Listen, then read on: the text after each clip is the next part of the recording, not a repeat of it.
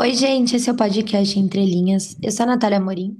Eu sou a Tainá Koch e hoje a nossa conversa é sobre o livro A Casa dos Espíritos, da Isabel Allende. E, como sempre, a gente vai começar sem spoilers. Bom, a sinopse.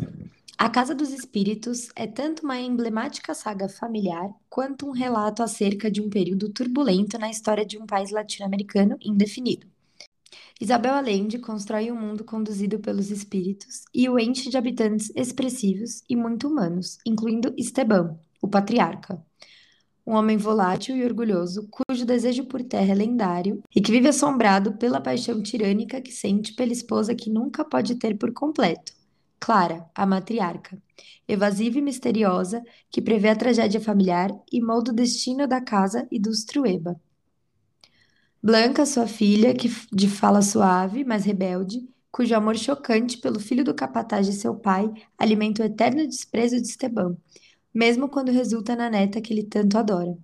E Alba, o fruto do amor proibido de Blanca, uma mulher ardente, obstinada e dotada de luminosa beleza. As paixões, lutas e segredos da família Trueba abrangem três gerações e um século de transformações violentas que culminaram em uma crise que levam o patriarca e sua amada neta para lados opostos das barricadas.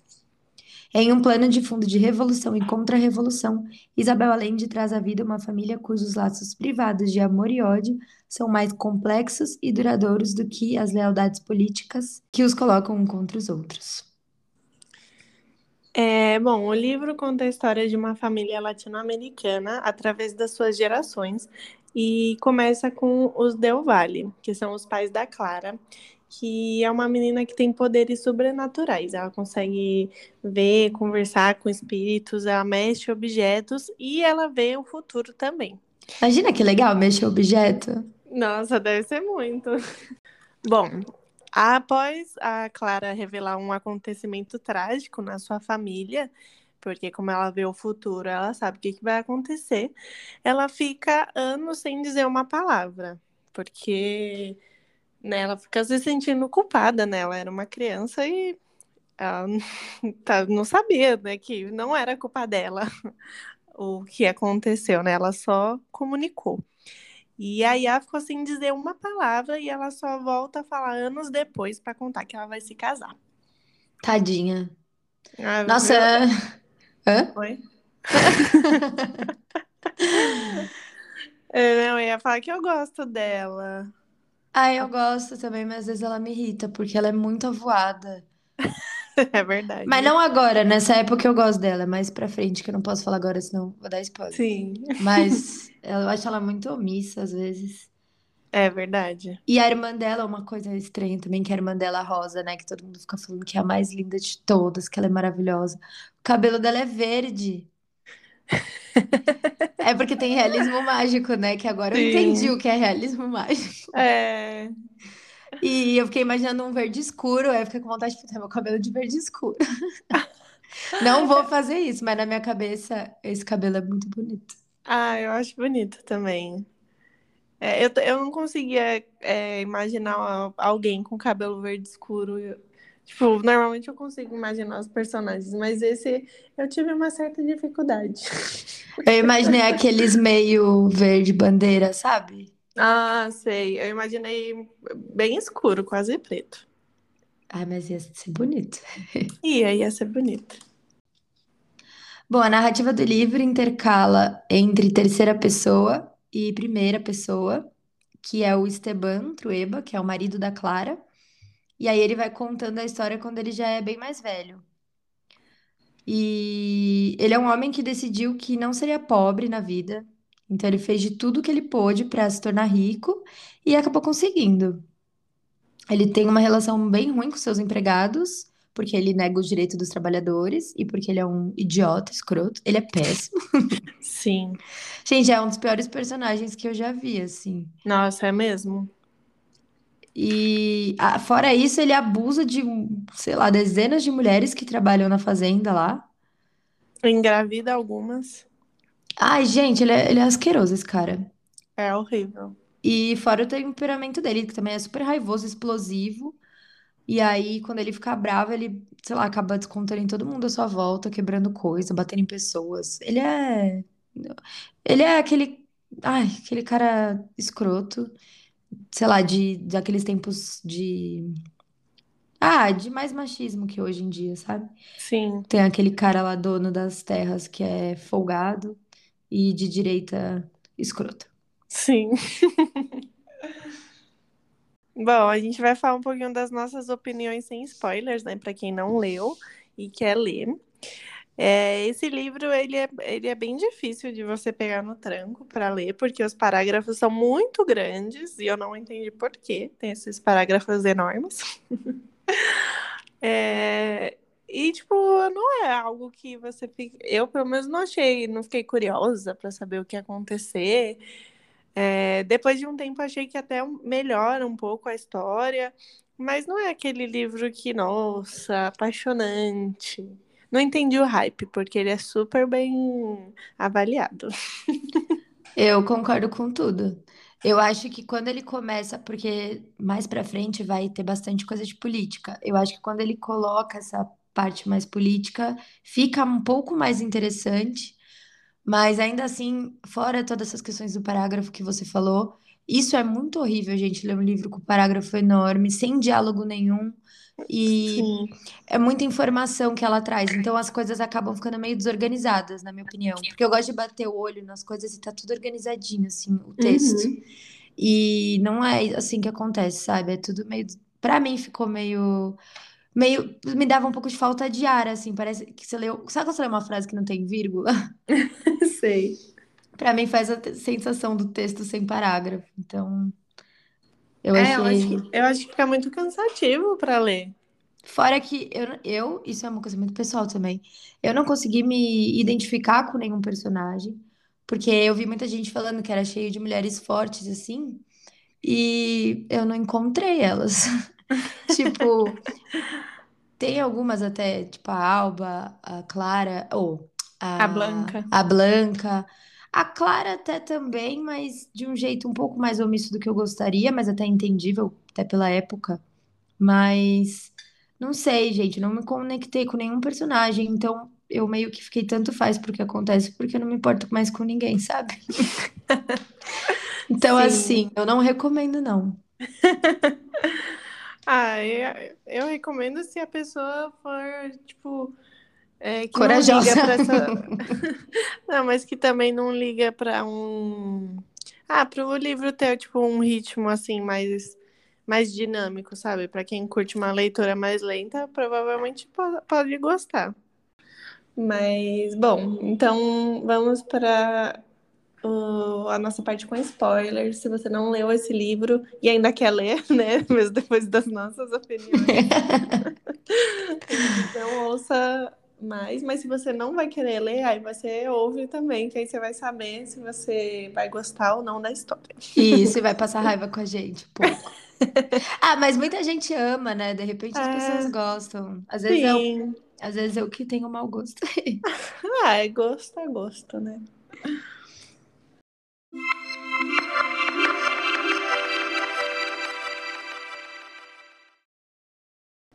Bom, a Clara e o Esteban se casam e eles têm três filhos. Primeiro a Blanca e depois os gêmeos Jaime e Nicolas. Ah, o Jaime é tudo também. Eu gostava Sim, dele. eu gostava dele. É o único que eu gostava. E o tio Marcos doido que voou no É, avião. sim, é verdade. Eu- mas eu gostava do Jaime, fiquei. Bom, enfim. Bom, a Blanca, desde a infância, ela se apaixona pelo Pedro III, que é filho do- de um dos trabalhadores, que é o administrador, na verdade, da fazenda do pai dela. E o Pedro é parte importante dessa história, porque é, conforme ele vai crescendo, amadurecendo, ele se torna um dos rebeldes, entre aspas, tá? Que lutam para que os trabalhadores tenham seus direitos respeitados. É, e ao longo da história ele cria uma rivalidade com Esteban, sendo até expulso da fazenda. É revoltante essa parte também. Sim. E o livro, ele mistura muito a história dos personagens com a forte luta política do Chile, que é marcada principalmente pela ditadura de 1973. É, e como a Isabela tem familiares insercidos na política, ela deve ter, ter bastante repertório, né, para trazer bastante disso no livro. Sim, deve mesmo. Bom, conforme eles vão crescendo, a relação da Blanca e do Pedro se estreita cada vez mais e ela acaba engravidando dele. E aí o seu pai descobre que ela tá grávida e faz com que ela se casa com um conde francês. Ai, olha, essa parte também eu fiquei, ai meu, você conheceu o cara ontem. Ah, é porque na época, né? É, mas ai, é que esse Esteban, ai, acho que tem muito. de- Ele é o narrador, gente. Imagina um personagem insuportável na- pra quem não né? E aí, como ele é o narrador, ai, acho que foi isso também que me incomodou muito. Tipo, eu não conseguia ouvir, ouvir mais ele falar nada. Ouvir, ler, mas ele fala nada. Aí ele ficava falando um monte de besteira. Eu, ai, que... Enfim, né? Sim, é Enfim. verdade. Ele fez ela casar lá com o tal do francês e eles vão morar junto. E, e aí ela descobre que o seu marido tem práticas sexuais incomuns e vai embora. Ah, eu tive que colocar dessa forma, né? Porque não tinha muito o que falar. Não, pra, né? não dava pra falar aqui. Mas ele gostava de umas festas, sabe, gente? Com várias pessoas juntos, tirar fotos. É, umas orgias, ele ficava tirando foto e colando na parede de, de um quarto. Eu entendi como um quarto, ela fala laboratório, Sim. né? É, porque ele falou que era um laboratório para revelar fotos. Então, aí ela não gostou muito das fotos que ela viu. E. Não, e as pessoas, aparentemente, não era forçado, né? Eu não entendi se era forçado ou não. Não, não era, não era forçado. É Era... porque era um monte de empregadas da, da casa, aí eu fiquei pensando, né, que ele podia ter feito. Não, mas era com os homens também. É, sim, sim. É que a gente sempre pensa, né, que, que o homem vai tentar dar uma forçada na mulher, né? Em outro Sim, homem, não, Mas normalmente. Eles viviam tudo, todo mundo na. é, como se diz? Na putaria. Sim, isso aí. Era, era um surubão que rolava toda vez. Bom, então ela volta para casa dos pais e a sua filha Alba nasce. E ela é a única da família que tem um relacionamento afetuoso com o Esteban. Ela é a única que, né, fica lá com ele, gosta dele, aceita ele do jeito que ele é, porque nem os filhos e depois de um tempo nem a mulher dele aguentam mais ele. É, então, que a Clara aguentava um monte de coisa, né? Elas, tipo, ela ficava meio. A Clara é meio viajada, né, das ideias. Aí ela ficava aceitando tudo, até um dia que ele deu um, um murro na boca dela. E aí ela ficou sem falar com ele anos também depois. Sim. É. Mas, né, já devia ter feito isso há muito tempo. Tipo, ela não via o jeito que ele tratava os, o- as pessoas. É, pois é. Mas, enfim, aí o Esteban também se torna senador do partido de direita, e aí tem muita raiva dos socialistas, que estão com a po- sua popularidade cada vez maior no país. E aí a história vai avançando para quando os socialistas vencem as eleições, é, e aí os conservadores não aceitam, obviamente, e dão um golpe e tomam o poder, dando início à ditadura. E nisso a Alba já é adolescente, ela está na faculdade, onde ela se apaixona pelo Miguel, que é um líder estudantil de esquerda. Ah, eu Eu- gostava do Miguel também. Gente, como esse livro ele tem quase 500 páginas, então a gente cortou um pouco da história para os acontecimentos principais, para esse episódio não ficar enorme também, tá? Então, eu gostei do Miguel também. Eu gostava dele também. Da Alba gente- que também, vai. Oi? A Alba também gostava Ah, eu um gostava pouquinho. da Alba, assim. Eu gostava da Clara também. Ai. Ai, a Clara me dá uma vibe Pedro Scooby do Big Brother que viaja muito, sabe? É verdade. É que mas- gente extremamente. E, meu, eu sou muito viajona, né? Quem me conhece sabe, eu falando aqui, as pessoas É estar, "Ai, verdade. quem é você pra falar? Mas era num nível muito a mais. Tipo, o cara lá fazendo um monte de maldade e a menina lá. "Hum, Ah, não. É. Era, era foda. Bom, e aí com a ditadura, eles se veem muito pouco. E, e a Alba. Porque assim, a Alba não gosta muito de política, né? ela fica lá mais assim com o Miguel e acaba ficando envolvida ali porque tem o tio, o Jaime, que é o Jaime que é super envolvido e o Miguel também. Então, ela para fazer alguma coisa, ela acaba ajudando quem precisa fugir do país.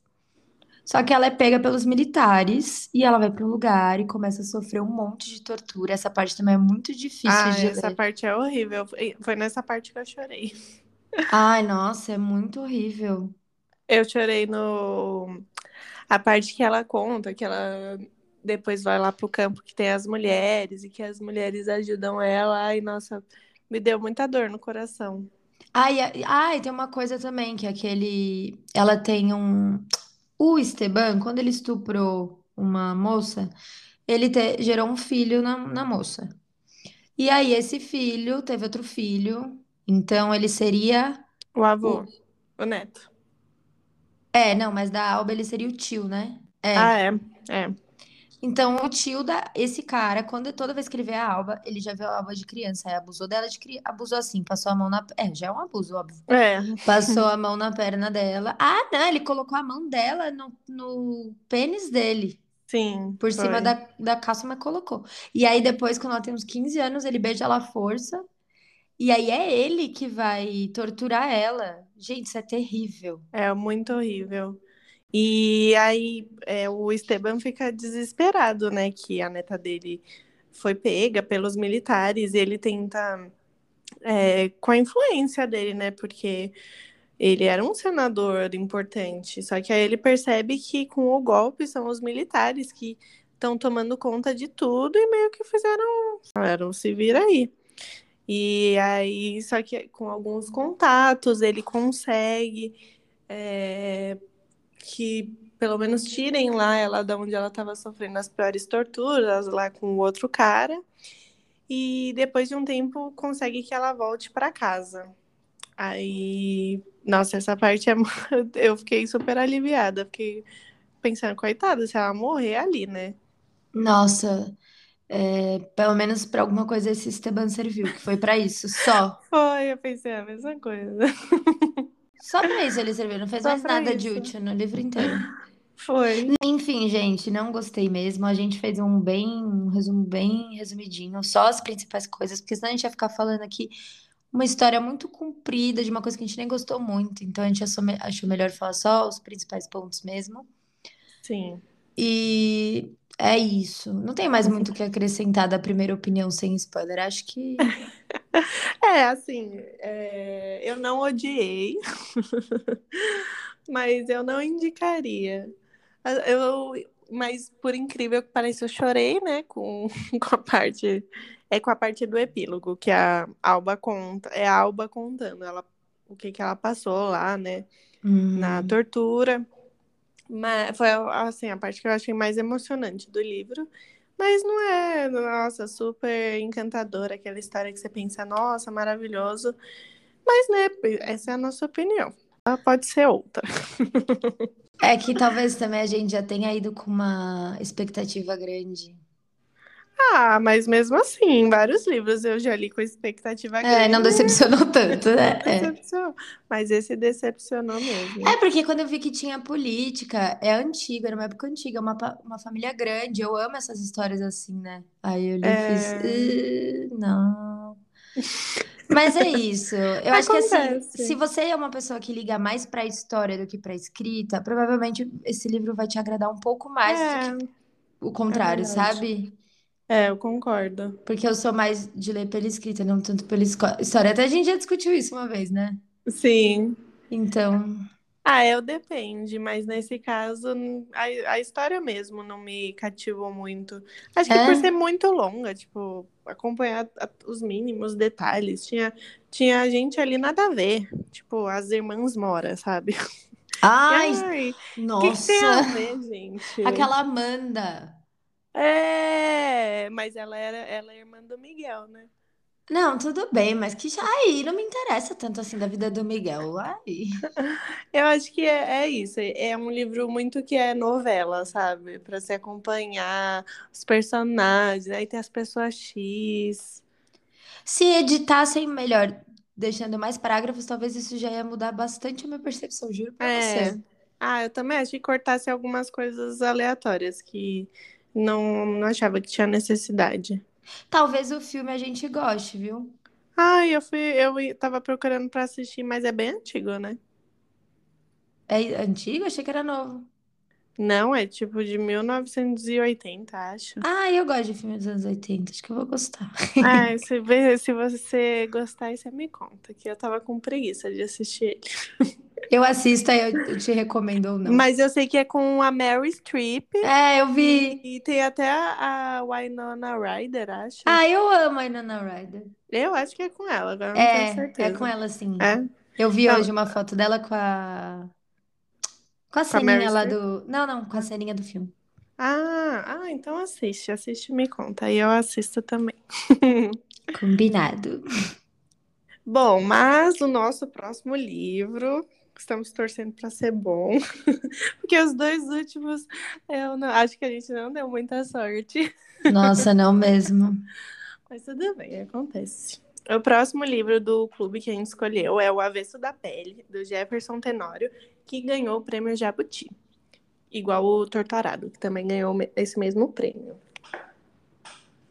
Estamos com expectativas altas pra esse. Acho que vai ser bom, hein? Sim, e é nacional.